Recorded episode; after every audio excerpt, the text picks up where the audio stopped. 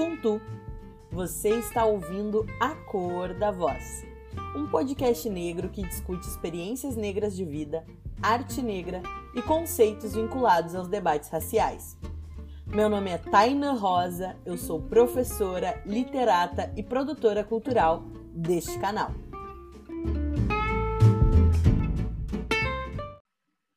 O episódio de hoje apresenta o tema Educação Popular, Potência nas Periferias. E para conversar conosco estão presentes os educadores populares Keliese Severo Neto e Maurício Alves. Keliese iniciou seus estudos musicais aos 11 anos em flauta doce e violoncelo no projeto da Orquestra Vila Lobos da MF Heitor Vila Lobos de Porto Alegre. Em 2005, foi vencedora do prêmio Protagonismo Juvenil, promovido pelo grupo RBS pelas suas atuações socioeducativas na sua comunidade de origem. É técnica em música da ESEP e se licenciou em música pela Universidade IPA. Atualmente desenvolve seu trabalho como educadora popular na Orquestra São Francisco de Assis e também atua como professora de música na educação infantil e anos iniciais em duas escolas privadas. Maurício Alves é educador popular, mediador de leitura, compositor, brincador e arteiro. Iniciou a sua trajetória no Instituto Murialdo, em Porto Alegre, e segue ampliando seus saberes junto a diferentes públicos. Nos últimos anos, desenvolveu projetos com o Brincar, atuando majoritariamente com o projeto cultural Combina, que realiza atividades com artes plurais em escolas públicas, privadas e em periferias para o público em geral. Sejam muito bem-vindos, Maurício e Keliese. Obrigado. Obrigado, Tainã. Olá a todos. Nós que agradecemos. Para começar as nossas reflexões, é importante situarmos de que educação popular se fala. Afinal, quais tipos de educação podemos ter? Conforme Maria da Glória Gon, teórica dos movimentos sociais e nossa aliada, educação formal é a feita pelas escolas por um professor. Educação informal é produzida na interação com a família ou os amigos. E a educação não formal é a que ocorre em algum tipo de instituição ou ambiente organizado com intencionalidade, mesmo sem possuir um currículo formal, como no caso das ONGs, dos clubes de leitura, das rodas de capoeira, entre outras atividades, assim como as organizadas aqui pelos nossos queridos Maurício e Feliese. Assim, a educação popular pode acontecer no espaço da educação formal e não formal, considerando a realidade dos estudantes participantes e usando seus repertórios como matéria-prima. No episódio de hoje, falaremos sobre a educação popular que acontece nesses espaços não formais, que são a Orquestra São Francisco de Assis, ministrada pela arte educadora Aquiliese Severo Neto, e as ações populares do educador Maurício Alves. O movimento de educação popular iniciou no Brasil com o eixo do rural, ou seja, com a migração das pessoas do ambiente rural para o urbano e o seu desejo de fortalecer o progresso do país. As classes populares se davam conta que as escolas não eram suficientes para atender essa demanda e começaram a pensar em novos processos por meio dos movimentos sociais ou populares que atuavam sozinhos ou em parceria com as instituições de ensino. A educação popular ganhou força nos anos 60, no contexto de resistência às ditaduras militares. Assim surgiram como um aquilombamento, para retomarmos as discussões do episódio passado. Uma mobilização solidária para uma educação de qualidade com sentido e repertório local, do lugar do qual as pessoas que estão envolvidas nesse processo faziam ou fazem parte. No Brasil, o principal expoente da educação popular é o filósofo e aliado pernambucano Paulo Freire. Para quem não sabe, Chamamos no movimento negro as pessoas não negras que nos auxiliam nas lutas afrocentradas e antirracistas de aliados. Paulo Freire foi um ativista do movimento popular e da educação como prática para a libertação do pensamento. Atuou nas periferias em alguns países da África, como Angola, Guiné-Bissau e São Tomé e Príncipe, pensando em práticas de alfabetização contextualizada a partir dos saberes do povo. Ele nos diz na página 19 do livro Que Fazer, Teoria e Prática em Educação Popular. Entendo educação popular como esforço de mobilização, organização e capacitação das classes populares. Capacitação científica e técnica. Paulo Freire descreve que é um saber fazer político dos grupos populares, um aprender pelo corpo. No prólogo do mesmo livro, Brandão nos diz que a teoria da educação popular se verifica na prática e se traduz em política, na transformação real, do real, da realidade. Apesar de reconhecer a oralidade como ciência do povo, por onde os conhecimentos se corporificam e se traduzem, Paulo Freire não discute diretamente a relação de raça com a educação. Para tanto, somamos a voz da teórica e companheira de luta Nilma Lino Gomes, mulher negra e pedagoga que fala diretamente para nós sobre educação e a identidade negra. Existem diferentes e diversas formas e modelos de educação, e a escola não é o lugar privilegiado onde ela acontece, e nem o professor e a professora são os únicos responsáveis pela sua prática. Continua adiante. Hoje, apesar dos tempos neoliberais e da situação de exclusão social que afligem a população negra e pobre desse país, a cultura hip hop, as comunidades terreiro, as irmandades, as congadas, a capoeira, os penteados afros, a estética negra, a arte, a luta dos movimentos sociais, as comunidades de bairro, podem ser considerados como formas contemporâneas de resistência negra no Brasil, construídas num intenso processo de recriação e ressignificação de elementos culturais africanos na experiência da diáspora, e mais particularmente na experiência brasileira. Para quem quiser saber mais, acessem o artigo Educação e Identidade Negra, da Nilma Lino Gomes, na revista Aletria. Assim, nessa jogada de educação popular e valorização das potências das periferias, entram epistemologias, ou seja, ciências descentradas, que não são só as de centro, as europeizadas, as imperialistas, como os conhecimentos americanos e estadunidenses, mas epistemologias tradicionais, como o ensino por meio da oralidade. E é dessa troca oral, da aproximação com as periferias, que nós vamos falar. A palavra síntese do episódio de hoje é epistemologias negras. Para falar um pouco sobre as suas experiências de educação popular, te pergunto, Keliege, como foi a tua trajetória na educação popular? Como tudo começou? Por quais projetos tu passou? E qual é o teu projeto principal? Conta para nós.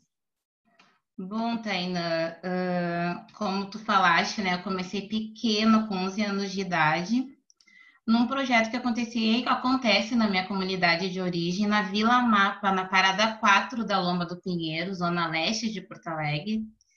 Esse projeto ele já existe há 28 anos na comunidade e foi iniciado pela minha professora, que hoje é coordenadora, a professora Cecília Silveira, que começou ali um trabalho pequeno, né, como uma oficina realizada no contraturno. O trabalho começou pequeno, ao longo dos anos, o trabalho foi crescendo, né? E conforme o trabalho foi crescendo, as oportunidades para nós ali também, da música, também foram surgindo. Desde o início, o trabalho sempre teve assim um forte caráter assim, de resgate e de transformação social através da música. Hoje é, se chama a Orquestra Vila Lobos, que acontece na Escola Municipal de Ensino Fundamental, né, Heitor Vila Lobos, e tem aí essa grande importância. Hoje nós temos, né, eu fui a primeira aluna do projeto se formar em música, né, mas hoje a gente tem aí vários alunos que, graças a Deus, conseguiram traçar essa trajetória através da música. Eu sou muito grata, né, pelas oportunidades que o projeto me ofereceu. Realmente, assim, eu tenho muito marcado dentro de mim ainda, sabe? Todas as vivências, as experiências que eu tive, sabe? O meu sentimento que eu tenho hoje acho que é o mesmo que eu tenho quando eu estou dando aula. Para mim é muito presente ainda na minha vida. Todas as minhas alegrias, as, as conquistas. Aprender a tocar um instrumento musical é algo muito desafiador. Então, dentro do projeto, eu tive a oportunidade de aprender a tocar flauta doce e o violoncelo. E através, né, conforme a gente foi, foi passando os anos, porque educação popular, né, é um trabalho em grupo, é um trabalho coletivo.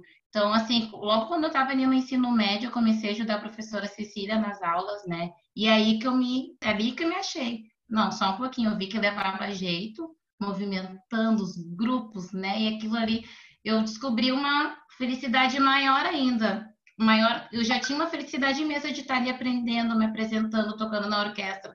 Quando eu comecei a ensinar, Daí eu vi que aquilo ali realmente tinha que fazer parte da minha vida para sempre. Então eu fui buscando uma formação em música, né? Logo quando eu estava ali no terceiro ano, comecei a estudar para específica de música. Foi graças ao projeto fui encontrando pessoas, né? Porque eu tive que ter uma rede de apoio assim muito grande, né? Pessoas me ajudando para que eu conseguisse, né? Atingir aí esse nível, né? Que você tem que ter para chegar na universidade, né? Então, foi uma rede de apoio que eu tive e hoje, graças a Deus, eu estou tendo a oportunidade, né? De tudo a oportunidade que eu tive hoje, eu tenho de passar para os meus alunos, né? E essa é a minha batalha, porque eu sei o quanto a música pode realmente fazer a diferença, sabe? Na vida de cada um e eu luto e batalho por isso. Graças a Deus, com meus sonhos, né? Eh, profissional em questão de formação realizado, né? Agora eu estou nessa jornada, né? De estar tá multiplicando há cinco anos, o projeto foi conseguindo vários parceiros, né? E um desses parceiros foi o CPCA, o Centro de Promoção da Criança e Adolescente. Então, com uma necessidade de ampliar o trabalho da música na, na Lomba, né, no bairro, eu comecei o trabalho no CPCA. Na Casa São Francisco, que é um dos núcleos da, da instituição, eu comecei o trabalho da Orquestra São Francisco, que é um trabalho que eu já realizo há cinco anos. Né? O ano passado eu terminei com atendimento de 200 crianças, trabalho a iniciação musical, né, com a soma de flauta doce e musicalização. Depois, com o passar do ano, os alunos têm a oportunidade de ingressar na Orquestra São Francisco, que é um trabalho, né, mais de orquestra, né, um trabalho mais técnico, né. E junto comigo, eu tenho uma equipe de sete educadores que fazem parte, né, do, do projeto, que na verdade é um trabalho em parceria. A gente trabalha através do convênio da Orquestra Vila Lobos, né? Um trabalho em conjunto, é uma extensão do projeto da Orquestra Vila Lobos, né? E essa equipe todos são oriundos do projeto, então isso é algo que é muito marcante assim para nós. Toda a equipe, eu tenho também voluntários também, né? Que acabaram se identificando, se encantando com o trabalho e que fazem parte dessa rede para que a gente consiga fazer esse trabalho na Casa São Francisco, que é uma comunidade assim bem carente, assim que tem uma situação de extrema vulnerabilidade. Então a gente realmente está com esse trabalho da música, né, com a questão assim, da prática instrumental como uma forma realmente assim. E a gente já deu uma nova cara para para a comunidade, para a vila, né? Eu acho que a música é isso. Que lindo, Keliese. E para quem está nos ouvindo, né, a Lomba do Pinheiro é um bairro de Porto Alegre, capital do Rio Grande do Sul, e tem uma característica de ser um ambiente mais periférico. Então, realmente perceber que a música e os instrumentos estão fazendo parte do cotidiano dessas pessoas é algo muito potente né, e enriquecedor. E que Eliel, eu gostaria de saber, assim, é, nós falamos que a educação popular tem essas origens dentro dos movimentos sociais e um propósito demarcado. Então, para ti, qual é o propósito principal da Orquestra São Francisco de Assis? Ah, a gente tem assim vários desafios, né? E quando eu, quando eu falo de educação popular, assim, o que, que me vem tá, na cabeça essa questão, assim, né? A gente está trabalhando com prática instrumental, a gente trabalha com instrumentos de corda, né?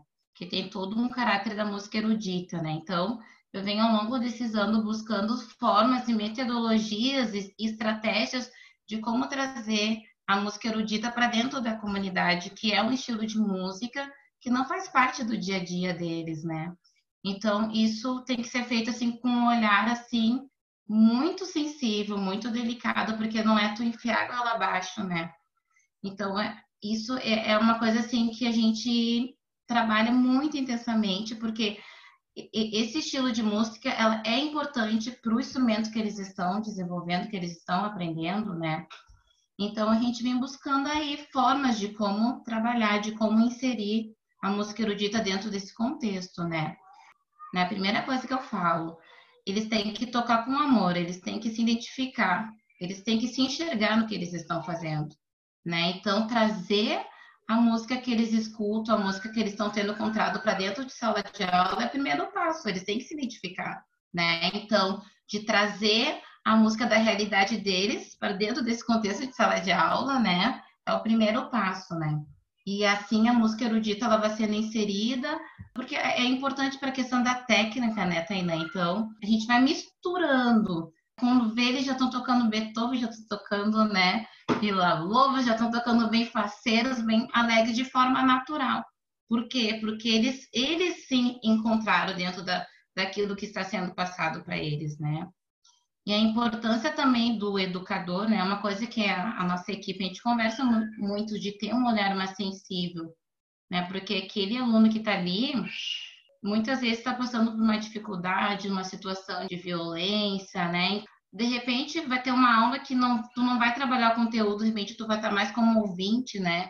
De tu ter um olhar, uma sensibilidade de tu poder enxergar esse aluno dentro, né, desse contexto, porque o fim não é a música em si, né? A música é uma ferramenta que a gente vai estar tá trazendo para realmente estar tá auxiliando, né, as, as, nossas crianças e adolescentes ali da comunidade, né? A gente quer através da música, né, trazer para eles o conhecimento, trazer para eles novas perspectivas, né, de sonhar, de ter uma visão, sabe, de mundo, deles refletirem sobre as coisas que acontecem, né? Então é através da música que a gente traz todas essas questões que é importante para a formação deles, né? Deles enquanto pessoas, enquanto seres humanos, né? Muito lindo o teu relato, Keliese. Vou passar a palavra para o Maurício. Agora, sei que o Maurício se criou nesse ambiente né, da educação popular, é fruto da educação popular. Então, eu queria que tu falasse um pouquinho para nós, Mal, quais são essas tuas origens, né? Como tudo começou, por quais projetos tu passou e qual é o teu projeto principal nesse momento? Bom, o meu começo ele, ele se deu na comunidade Morro da Cruz, de onde eu literalmente posso dizer que, que sou um morador, mas eu nasci na Mapa também, na Parada 3, sabe? Muito, muito próximo, foi lá que eu, que eu nasci. E depois, muito menino, muito guri, meu pai morava no Morro da Cruz. E logo então eu fui morar com o meu pai ali com seis anos, sete anos. E desde então virei morador do Morro da Cruz. Ali na, na, na, no Morro da Cruz, sempre houve uma instituição eh, de cunho social, que é o Instituto Leonardo Murialdo. E eu tive a oportunidade, indo até o espaço, de conseguir vagas para poder estar tá atuando dentro do, do, do, espaço do Instituto. Então, no, no, período que eu, que eu participava, a gente fazia reciclagem de papel, a gente fazia manutenção em computadores, a gente fazia padaria, a gente fazia, enfim, todos esses cursos básicos, assim, para literalmente poder se, se fomentar, né, se munir de, de, de ferramentas para poder tentar um mercado de trabalho, sempre foi visando isso. Vale destacar aqui também a importância né, de sempre a instituição ter uma parceria com alguma empresa, literalmente, né, para aquele educando, enfim, que no finalzinho do curso se destacasse, poder de alguma forma fazer alguma, alguma espécie de, de trabalho dentro dessas, dessas empresas parceiras, assim. Foi com 18 anos, depois de ter feito todos os cursos, me lembro perfeitamente, na pessoa da Cláudia Nascimento, que ela era gestora de projetos dentro da, da, da instituição, coordenadora também. E aí eu me recordo que eu fiz o último curso e aí ela disse: Pois é, menino, tu te destacou bastante, o que, que a gente vai fazer contigo agora? E aí eu me lembro que ela me mandou para o MDCA para fazer um curso que se chamava Aromas e Sabores, que era de confeitaria. Eu não virei confeiteiro, mas eu sei fazer algumas coisas.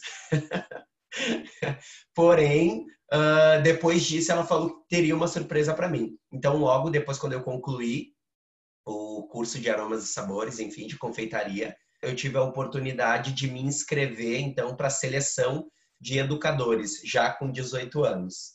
E eu consegui passar nessa seleção, e aí depois que a gente passou nessa seleção, mais ou menos umas 40 pessoas, aí depois o grupo ficou reduzido para 12, e aí eram literalmente os educadores desse próprio espaço. E para mim, né, como muito bem disse a, a Eu trago muito, muito vivo isso comigo, assim, o quanto esse espaço formador me deu a oportunidade. Mas, claro, tudo também dependeu de mim, né? Da forma como eu me envolvi, da forma como eu aceitei cada coisa que ia chegando. E aí depois eu poderia usar essa referência de poder dizer: vocês estão aí, eu também estive, então vamos trabalhar, eu sei como é que é, ou seja, entendendo os dois lados. Então a minha metodologia depois para trabalhar e logo me colocaram numa biblioteca que se chama Biblioteca Ileará, que no dialeto em urubá significa Casa do Povo, bem na ponta da cruz. Né? Eu tive a oportunidade então de, de, de poder conhecer muito mais escritores, de poder conhecer escritores, pessoas mesmo, né? Vê-los, né? Depois de ter lido seus livros, enfim, ter participado de feiras de livro, enfim, e viajado nesse mesmo contexto. E foi me aprimorando, me aprimorando, me aprimorando, que depois eu consegui alçar outros voos, né, para outros lugares. Então, sim, eu passei por Murialdo, passei pela Aldeia da Fraternidade, tive a oportunidade de passar pelo, por uma instituição próximo da Zona Leste, próximo não, também dentro da Zona Leste, que é a instituição Santa Rita de Cássia, Associação Comunitária Santa Rita de Cássia, e sempre trabalhando com os dois públicos, que era o serviço de convivência e fortalecimento de vínculo, que era com os pequenos e depois com os trabalhos educativos, assim. E sempre nesse cunho de artes ou formação humana cidadã.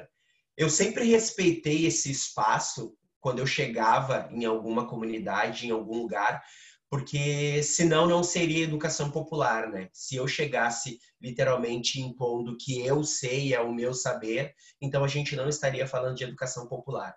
E claro, levando as minhas referências, né? Eu consegui me destacar por, por meio das artes, né? Eu faço um pouco de tudo. Consegui me destacar por meio das brincadeiras também, porque a arte também me ajudou a construir brinquedos, a pensar em jogos. A literatura em si me deu mais amplitude para a questão da escrita né? Eu não, não consegui nesse meio tempo, eu me tornei pai cedo, logo aos meus 16 anos. Então, literalmente, eu fui, fui ser pai e, ao mesmo tempo, viver da vida de renda para poder criar a minha, a minha filha, estar perto dela. Então, eu não consegui, literalmente, fazer a minha faculdade.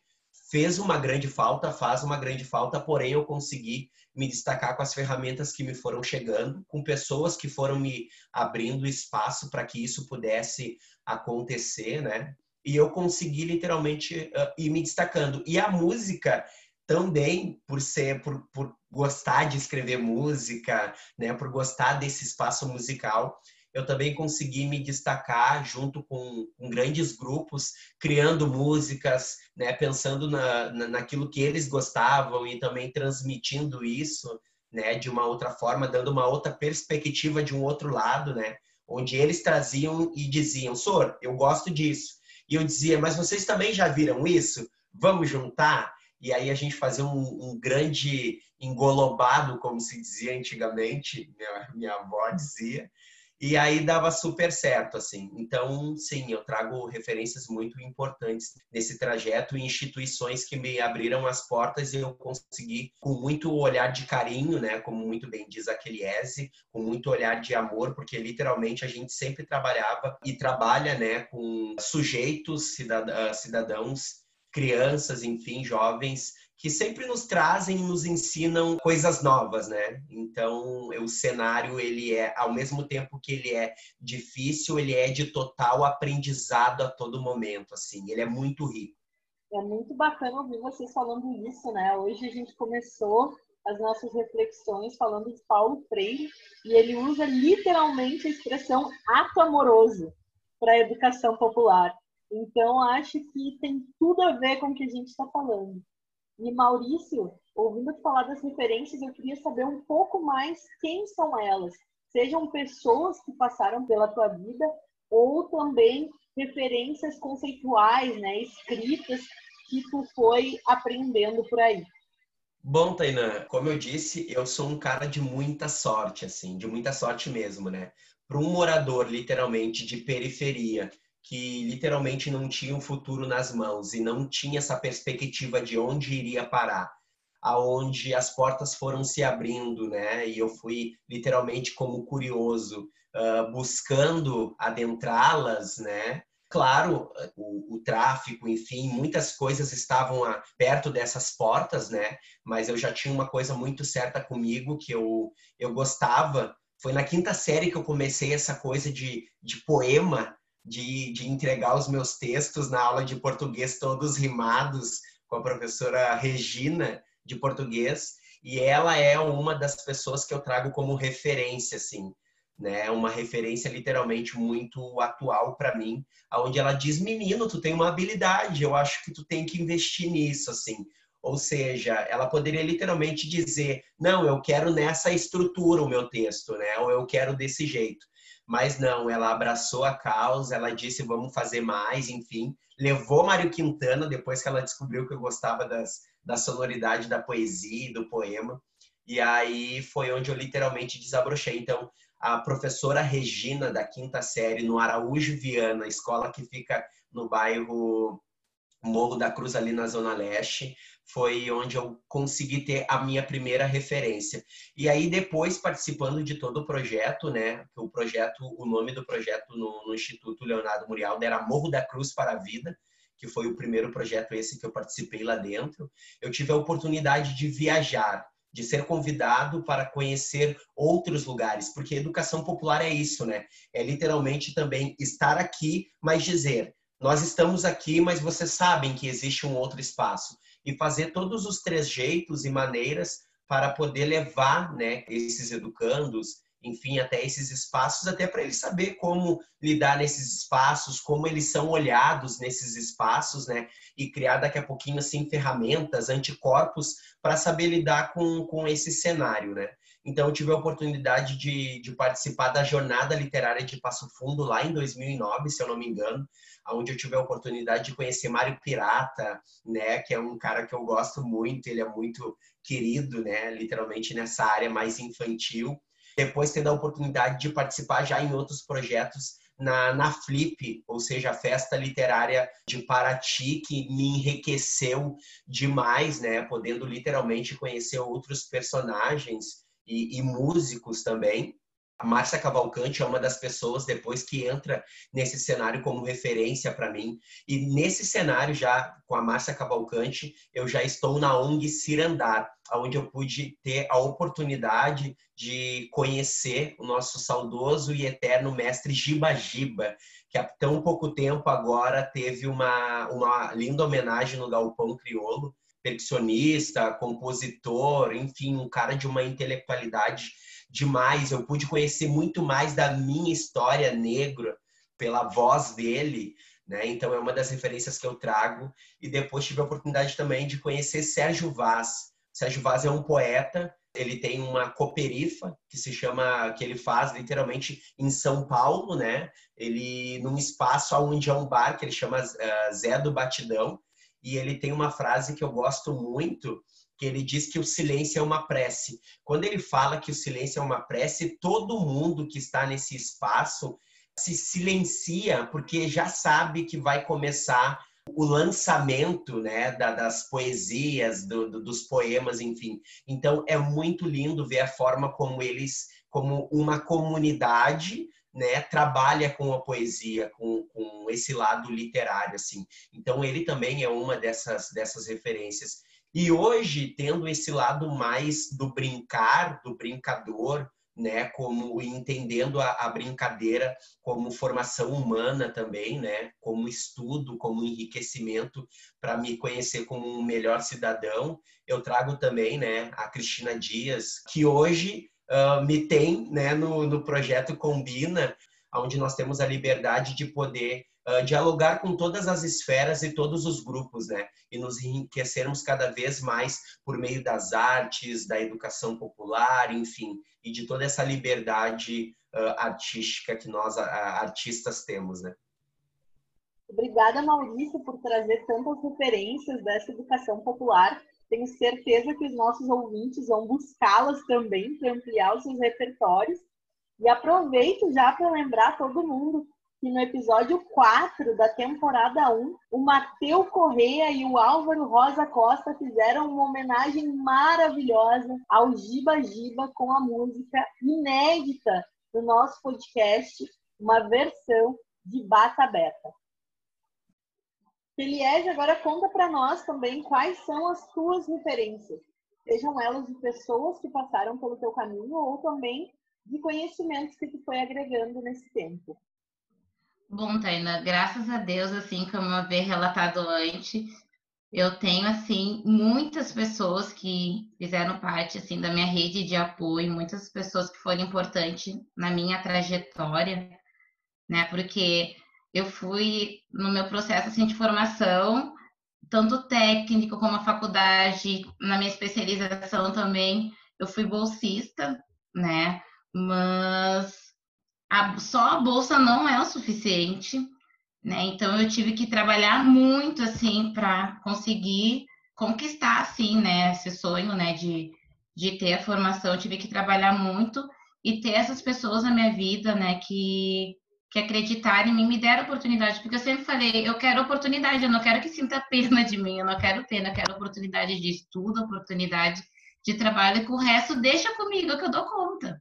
Né? Então, eu trabalhei muito, sim, mas eu tenho uma gratidão imensa por todas essas pessoas que acreditaram em mim apostaram, né? Então, eu fico até meio assim de falar nomes, porque eu, se eu falar assim todos, acho que eu fico aqui um bom tempo, assim.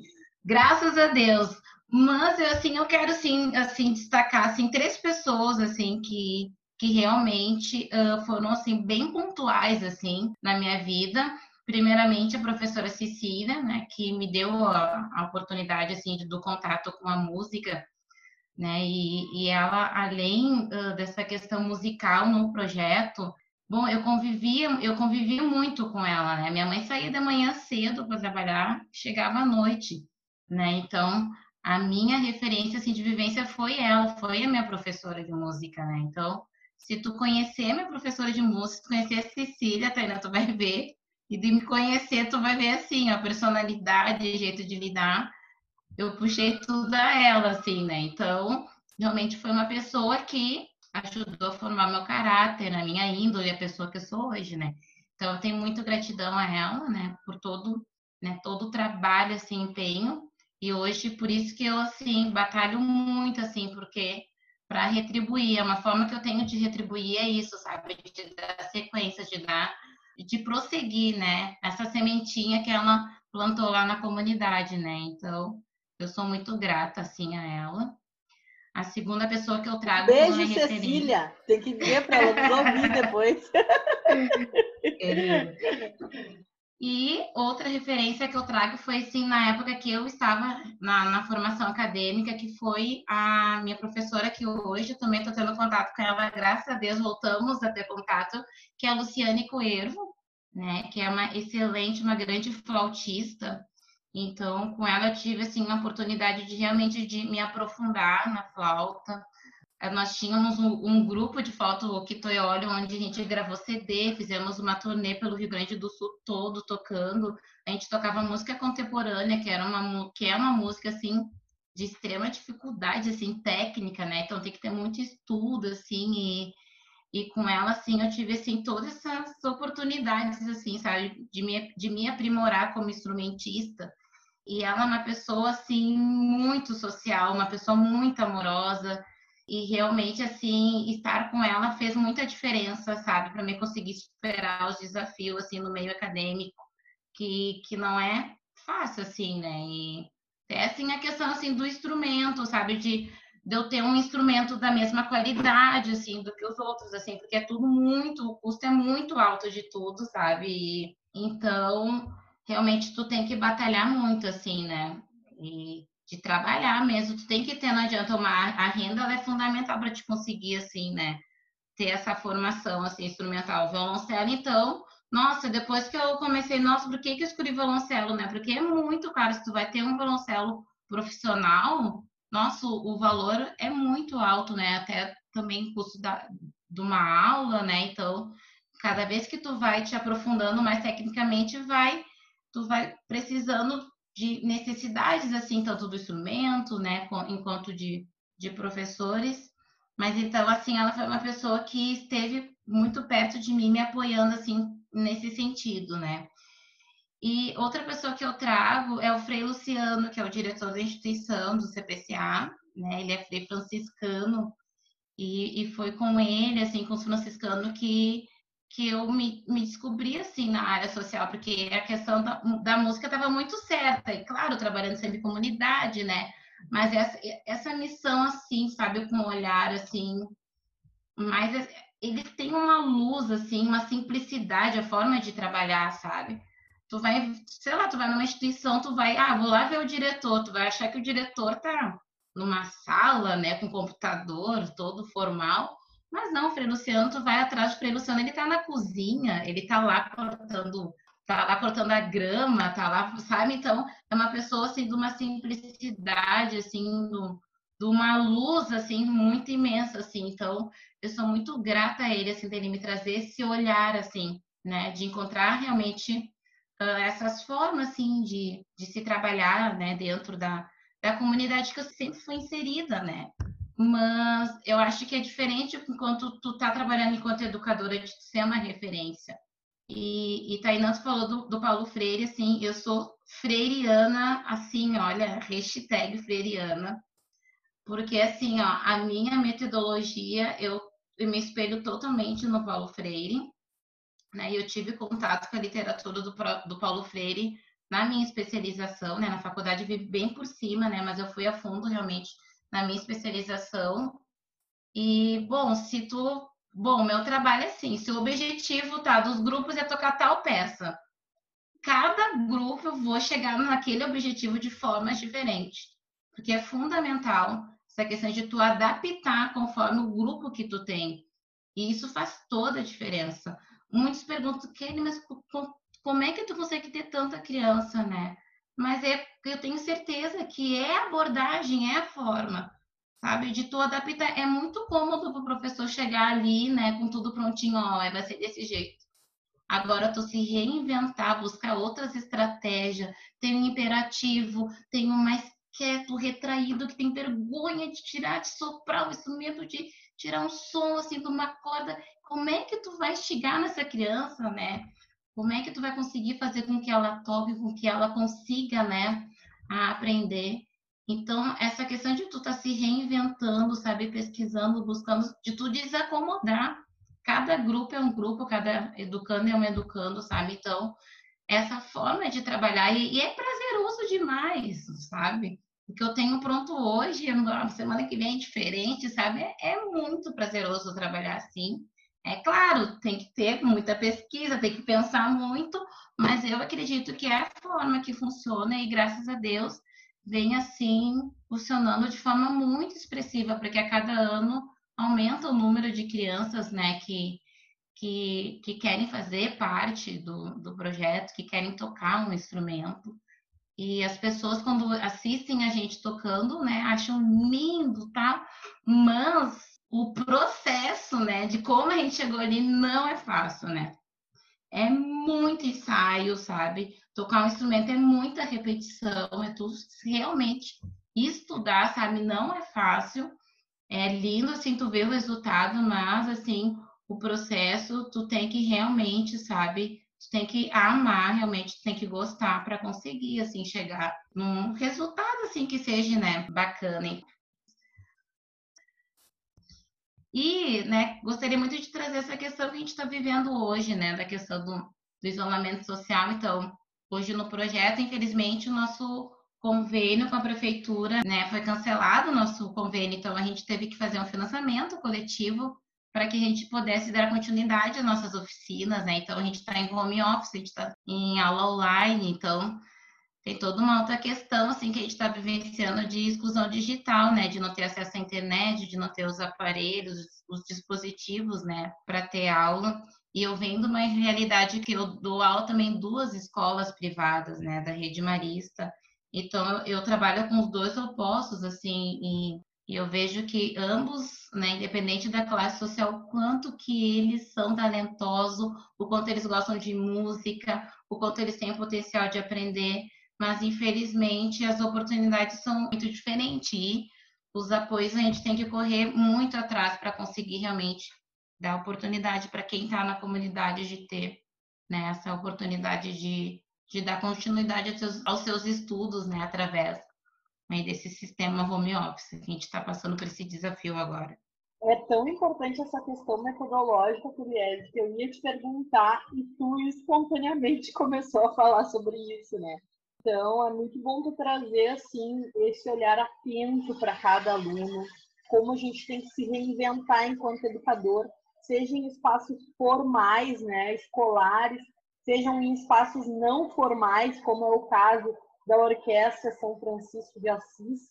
Já vou dar aquela, aquele pedido, né? Os ouvintes que estão aí conosco e fazem parte de empresas musicais ou têm algum tipo de conexão, se atentem, nos contatem aqui no Acordo da Voz e vamos ampliar e nos aquilombar e fortalecer essa orquestra musical por meio do auxílio de equipamentos. Quem puder, dá uma chamadinha aí na gente e vamos nos aquilombar. E Maurício, aproveito para te fazer a mesma pergunta, né, que a Eliese já acabou respondendo de como que é esse teu ensino por meio da educação popular? Como tu te aproxima desses sujeitos da periferia? Acho que primeiramente vale vale dizer que para mim como literalmente eu fiquei do outro lado, acaba de alguma forma tendo, ganhando um pouco de, de como é que eu posso dizer assim, de campo, né? 1% na, na, na frente, assim. Eu compreendo bastante, assim, a, principalmente os, os meninos, quando eles têm aquele, aquele clima do não quero fazer, de não estou muito afim, enfim cada um tem a sua metodologia, né? Cada educador, literalmente, é único. Uma coisa que aconteceu comigo, né, dentro dessa ideia de metodologia, eu sou uma pessoa que eu, eu vou comportando tudo em mim, ou seja, uh, hoje em dia tem muitos oficineiros, né? Tem muitas instituições que trabalham com oficineiros, até para muitas vezes deixar um pouco, de repente, o educador uh, da turma, referência, daqui a pouquinho, tipo, uns 10 minutos, tomar um café, ir no banheiro, fazer alguma coisa.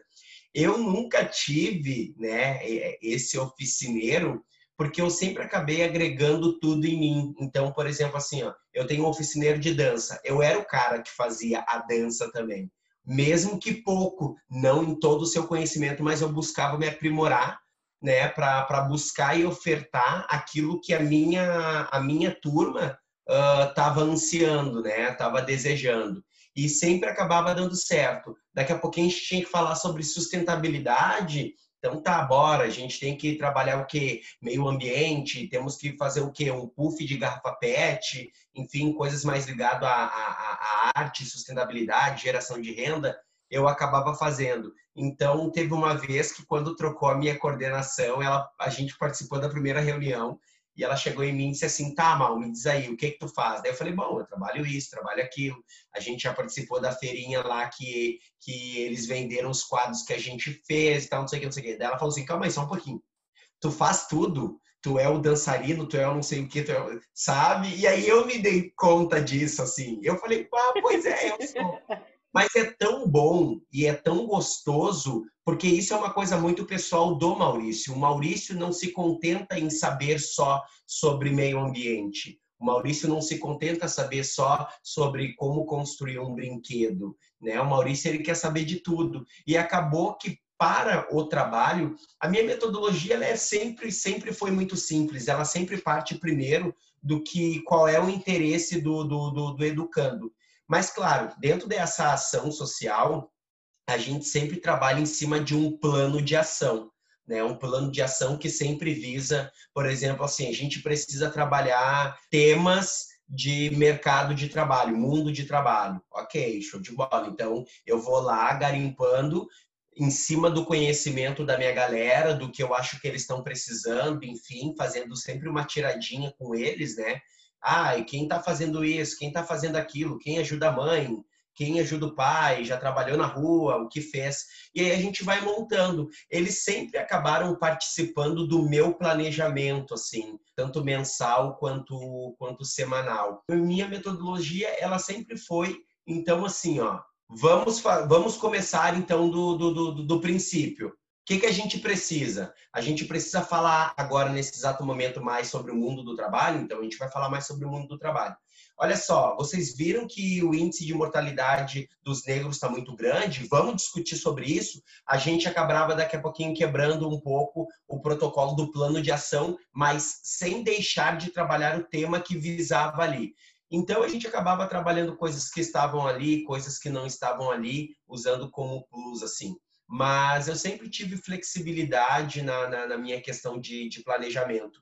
Nunca conseguia, nem sempre conseguia seguir o que estava no cronograma, eu sempre acabava fazendo um pouquinho a mais. E quando literalmente eu saía um pouco do eixo, eu sempre tinha uma, uma aluna lá na, na comunidade do, do Boa Vista, no, no, no, IP, que ela sempre dizia: Ô, senhor, olha só, o senhor falou que aquela aula a gente ia resgatar tal coisa. É hoje, né? E eu dizia, bah, pois é, guria, é hoje, mas eu já estava numa outra vibe, com outro clima com eles. Mas sempre acabou dando certo, eles sempre acabavam uh, se sentindo, como é que eu posso dizer assim, literalmente acolhidos, assim como eu, dentro das propostas, assim, né? E muitas das minhas letras, né, de, de, de, de rap, poemas, enfim, eles acabavam se reconhecendo. Tanto que tem uma, uma música minha que se chama Mil Motivos, que fala sobre a minha história, né? Que no final ela diz que eu tenho mil motivos para dizer que consegui. Apesar de não ter conseguido tudo, tudo que eu tenho, ele é muito valioso e me colocou aonde eu estou hoje, né? Uh, literalmente assim, mexendo com vidas e vidas mexendo com a minha. Então, os meus educandos, grande parte deles, quando eu chegava na, na, na, na, na sala de, de, de, de, aula, enfim, na sala de atividades, eles sempre diziam, ô Sor, ô Sor, canta aquela música lá que eu gosto. Qual, qual? Aquela sobre mil motivos. E aí a gente acabava fazendo uma grande, literalmente, orquestra musical sem, sem, sem flauta, sem isso aquilo, onde só a oralidade, enfim, é, é, era o que fazia com que a gente literalmente se libertasse. Acabou se tornando um ritual nos lugares aonde eu passava, assim. Então foi muito troca de figurinha. Mas a metodologia para cada educador, apesar de ser diferente, porque a gente acha que todas as crianças são iguais e as mesmas porque passam por essa vulnerabilidade social. Mas não, cada um tem a sua particularidade e cada particularidade nas suas na, na, no seu lado mais difícil é de um jeito e do seu lado mais de potência é de outro jeito, se entrega de um jeito. Então, enfim, isso é muito bom. E como muito bem disse aquele Eze, a gente literalmente está sempre se transmutando. A gente é literalmente lagarta, borboleta, volta, se contorna e assim vai indo. Assim. Quanto aconchego nas palavras de vocês. E falando em textos autorais, me lembrei de um poema. Cafuné na alma o conforto de saber que o Ubuntu resiste, em meio ao caos, ao deslize. Madeiras se dissolvem ao rugir do vento, aos lares guarda-se a semente, braços feitos de baobá, ancestralidade do sangue. Ao tambor, conexões reagem, intensidades rodopiam, oferendas reverberam. Orum encontra a paz outra vez.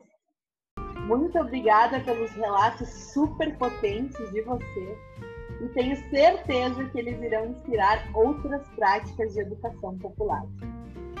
Obrigado, Tainá, pelo convite. Foi maravilhosa experiência. Um beijão. Até a próxima. Eu quero também ter a oportunidade de agradecer, de chamar obrigado, nega, porque eu me sinto muito íntimo dessa grande artista, dessa grande prof eu tive a oportunidade de conhecer nos caminhos da, da, da vida e quero levar para toda a vida que ainda temos pela, pela frente. Obrigado por essa grande oportunidade, assim, de colocar mais um pouquinho da cor da voz aqui. Muito obrigada, gente. E muito obrigado, ouvintes, por seguirem conosco no podcast A Cor da Voz.